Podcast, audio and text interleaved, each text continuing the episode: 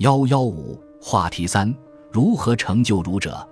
在二程理义分书理论中，理一观设知层面，分书观设行的层面。理一在逻辑上先于分书，引申到知行关系问题上。程颐便提出知先行后说。他所说的知，主要是指德性之知，这是一种道德意识，一种对于价值本体的体验。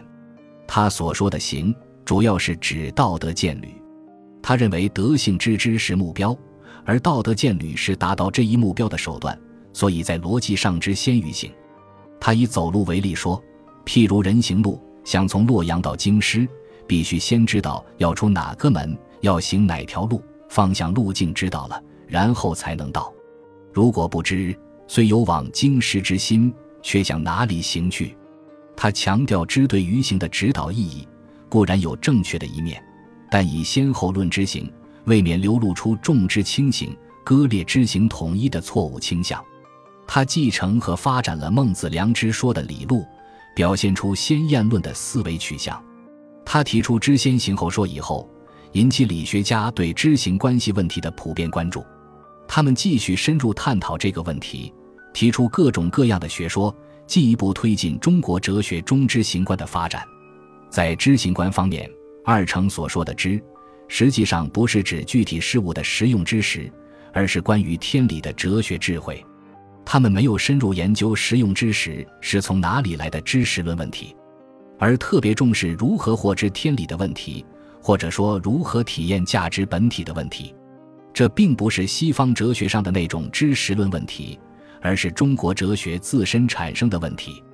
后来的理学家十分贴切地称之为与本体论相关的功夫论问题。引用黄宗羲的说法：“夫求是本体，即是功夫。”尽管二程并没有使用“功夫论”这个术语，但他们已在探讨功夫论问题。其实，早在他们的老师周敦颐那里就已经涉及功夫论问题。他有主境、利人及焉的说法。主境原本是一种宗教修行的方法，如佛教讲究禅定、静虑。道教讲究静坐、静修，周敦颐将其引入儒学，改造成为一种理学家体验本体的功夫。在周敦颐的主境说中，依稀看得见受宗教修行方法影响的痕迹。二程抹去了这种痕迹，将主境说发展成为主境说。他们指出，获取关于价值本体体验，不必到外物中去探求，学者不必远求，指明人理，静而已矣。他们对主境功夫的解释是：所谓静者，主意之谓静；所谓义者，无事之谓一。如果说主境是一种姿态的话，那么主境则是一种心态。从知的角度说，主境把握理一，即接受天理这样一种价值本体论理念，进入与天理合而为一的精神境界。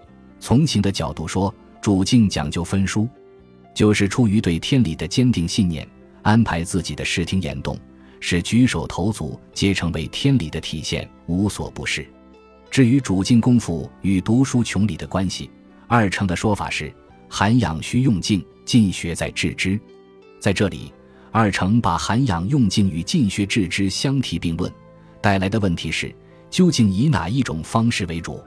后来的理学家看法不一，朱熹一派认为应当以进学致知为主，主张道问学。多读书，陆王一派认为应当以涵养用静为主，主张尊德性，不读书。在功夫论方面，两派展开热烈的讨论。综上所述，二程提出正统理学的核心理念天理，由此引发后世理学家关于理事关系、理气关系、理心关系的热烈讨论。他们重提人性论话题，提出二重人性论学说，引导后世理学家深入探讨理与关系。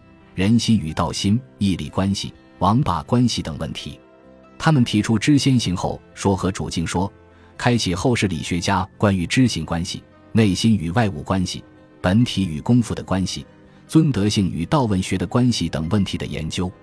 总之，正统理学家研讨的所有话题，几乎都可以在二程那里找到源头，说他们是奠基人，可谓实至名归。